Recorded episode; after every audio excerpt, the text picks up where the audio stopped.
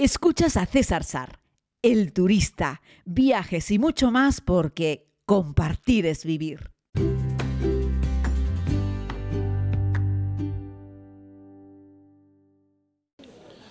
Hola querida comunidad, les hago este podcast que intuyo va a ser bastante breve porque estoy dando un paseíto aquí por Nápoles, eh, por la calle que se conoce como la calle de los belenes, de los pesebres. Y la verdad es que está muy bien. Fíjense que creo que mm, había visto muchos belenes también en Funchal, en Portugal, en Madeira, que también tiene mucha tradición, pero aquí les ganan por goleada. Es una calle estrecha, empedrada, con edificios como de cuatro o cinco alturas, la inmensa mayoría de ellos se caen a trozos. Hay varias iglesias que flanquean a izquierda y derecha. Hay muchos puestos en los que encontramos eh, figuritas para los belenes, también todo tipo de, accesorios para los belenes. Venden, yo qué sé, desde lámparas a puertas, gente que hace cosas, panaderos, hay miniaturas que representan pescados, frutas, verduras. Eh, la verdad es que todo lo que puedas necesitar para montar tu propio belén. Hay muchos, pero muchos tipos de belenes de todos los tamaños, para todos los gustos, más antiguos, más modernos. Eh, la callecita está repleta de callejones que a su vez entran en los patios de algunos edificios y ahí encuentras de nuevo más belenes, más figuritas. Eh, algunos trabajos están realmente bien hechos, ¿eh? es una artesanía de, de, calidad, hay que reconocerlo. Los precios no me parece que sean demasiado caros, puedes comprarte un Belén por 25 euros, lo que es la estructura solamente, o puedes comprarte algo más grande, evidentemente ya por 100, 200 euros, algo, en fin, ya como para tener un Belén para toda la vida. Me gusta mucho, estoy parándome delante de un puestito y algunas de estas figuras en las cuales tienen incluso movimiento. Pues una representa a una peluquera que está peinando a una señora, otro representa a un panadero que está justo metiendo el pan en el horno, a una señora que está lavando y se ve como la figurita mueve las manos y está como restregando la ropa. También tenemos a un señor que está trasquilando una oveja. Vamos, que hay un montón de figuritas y los tienen en diferentes escalas, pequeña, mediana y grande. Claro, ya sabes que si te montas un Belén, te compras toda la estructura y luego le vas comprando figuritas, lo importante es que luego coincida eh, con la escala, ¿no? Porque si no te va a quedar una figura grande, otra pequeña, etc. Ese es el sitio ideal para que tú decidas qué tamaño es el que quieres tener en el Belén y a partir de ahí vayas comprando la figurita eh, del tamaño adecuado. Luego hay belenes muy originales que son algunos que están metidos dentro de unas urnas de cristal. Estas me llaman mucho la atención, la verdad es que sí, porque hay de nuevo auténticas obras de arte.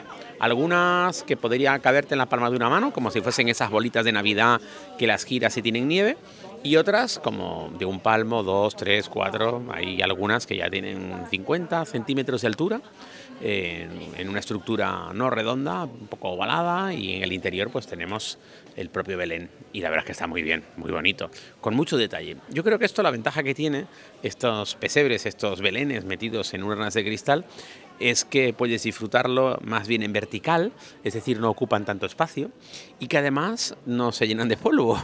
El nivel de detalle de estos belenes metidos en estas urnas de cristal es realmente espectacular. Hombre, como todo, los hay un poco más espartanos, los hay un poco más elaborados. Cuanto más elaborado, mejor acabado, pues mayor es el precio que tiene. Pero no había visto nunca estos belenes metidos en unas de cristal. Y es que da igual lo mucho que hayas viajado por el mundo, que siempre encontrarás cosas que te sorprendan, como las que me están sorprendiendo a mí aquí en Nápoles. Decir que entre tanto Belén y tanta figurita para el Belén y para el pesebre, pues se venden también muchas, muchos souvenirs para los turistas. El famoso cuerno para el mal de ojo, el cuerno de la suerte, eh, que se estila tanto aquí en, en, Nápoles. Y luego hay representaciones de Maradona en todos los tamaños, formas y gustos, desde camisetas de Maradona, figuritas de Maradona, pegatinas de Maradona, eh, posavasos, parches, en fin, cualquier cosa que puedas querer de Diego Armando Maradona, que jugó aquí en el Nápoles.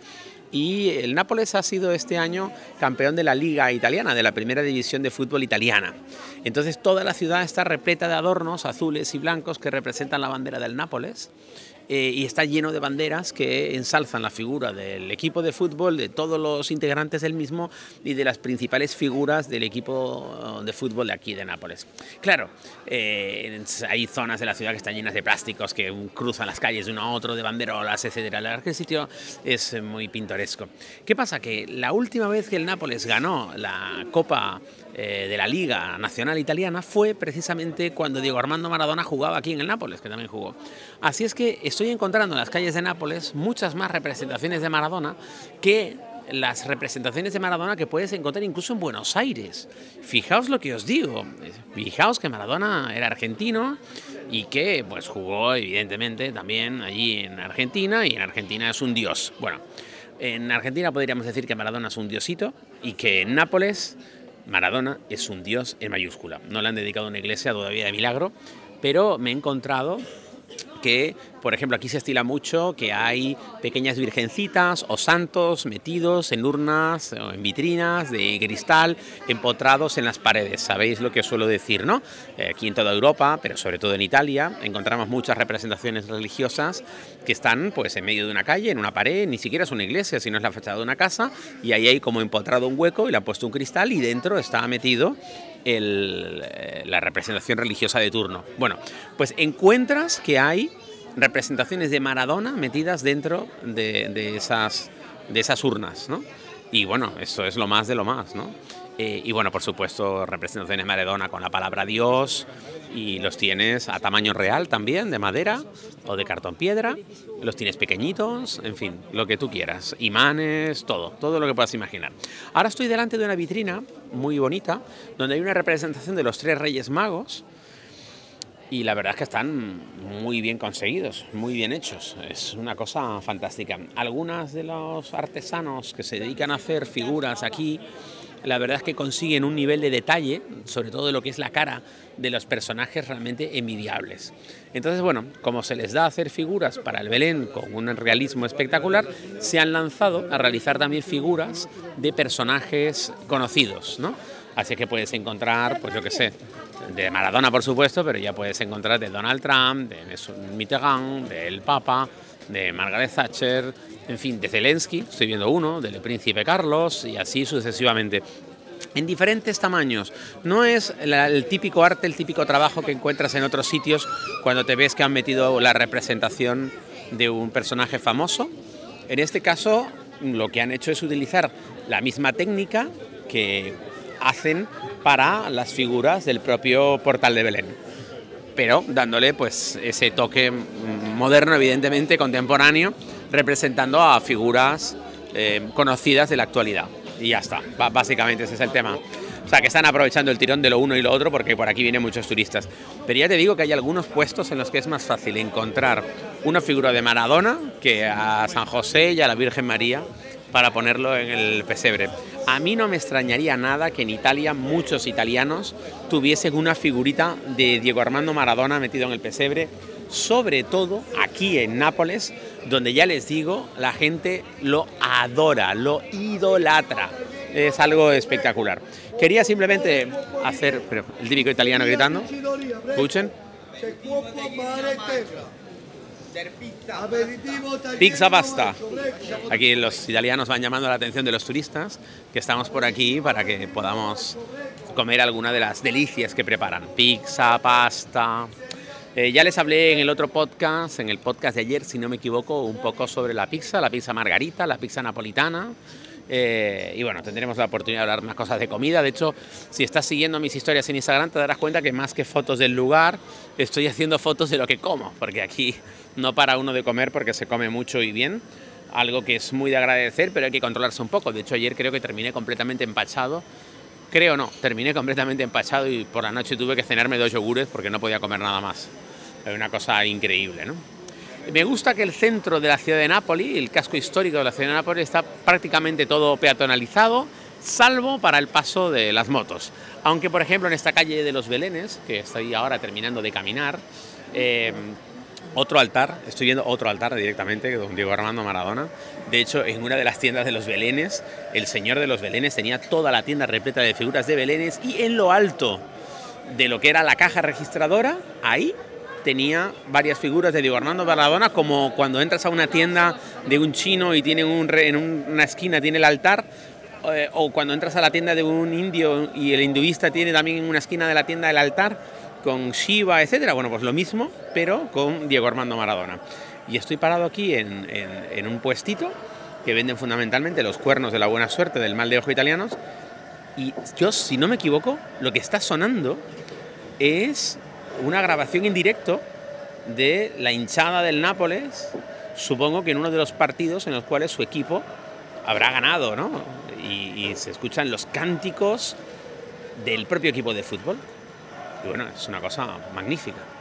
Ya les digo, claro, ustedes creo que no son capaces de apreciarlo, pero yo creo que sí, ¿no? Que lo que está sonando es el fútbol. Fútbol, Napoli. Escuchen, escuchen, querida comunidad. A ver si veo dónde está el altavoz. Aquí está, escuchen.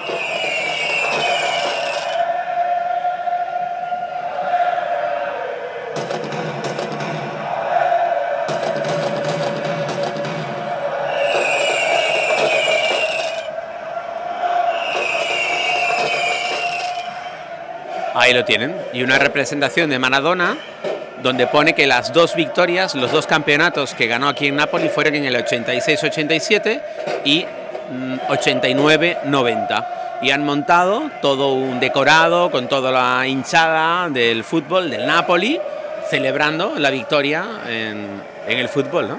Es una cosa fantástica. Bueno, querida comunidad, vamos a ir despidiéndonos. Les agradezco mucho que estéis ahí al otro lado. Hoy, como veis, un podcast diferente, dando un paseo por Nápoles, me habéis acompañado y yo agradezco mucho que así haya sido.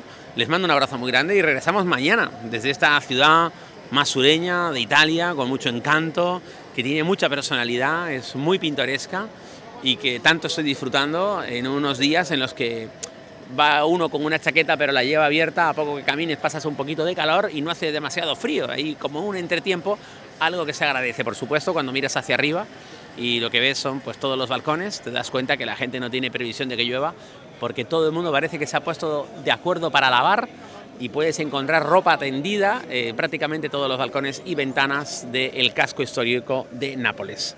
Un abrazo, nos escuchamos mañana. Gracias por escuchar este podcast. Puedes suscribirte si aún no lo has hecho aquí mismo donde estás escuchando. Además puedes ver más contenidos en YouTube, Instagram y Facebook. Búscalo como César Sar. Es todo gratis porque compartir es vivir.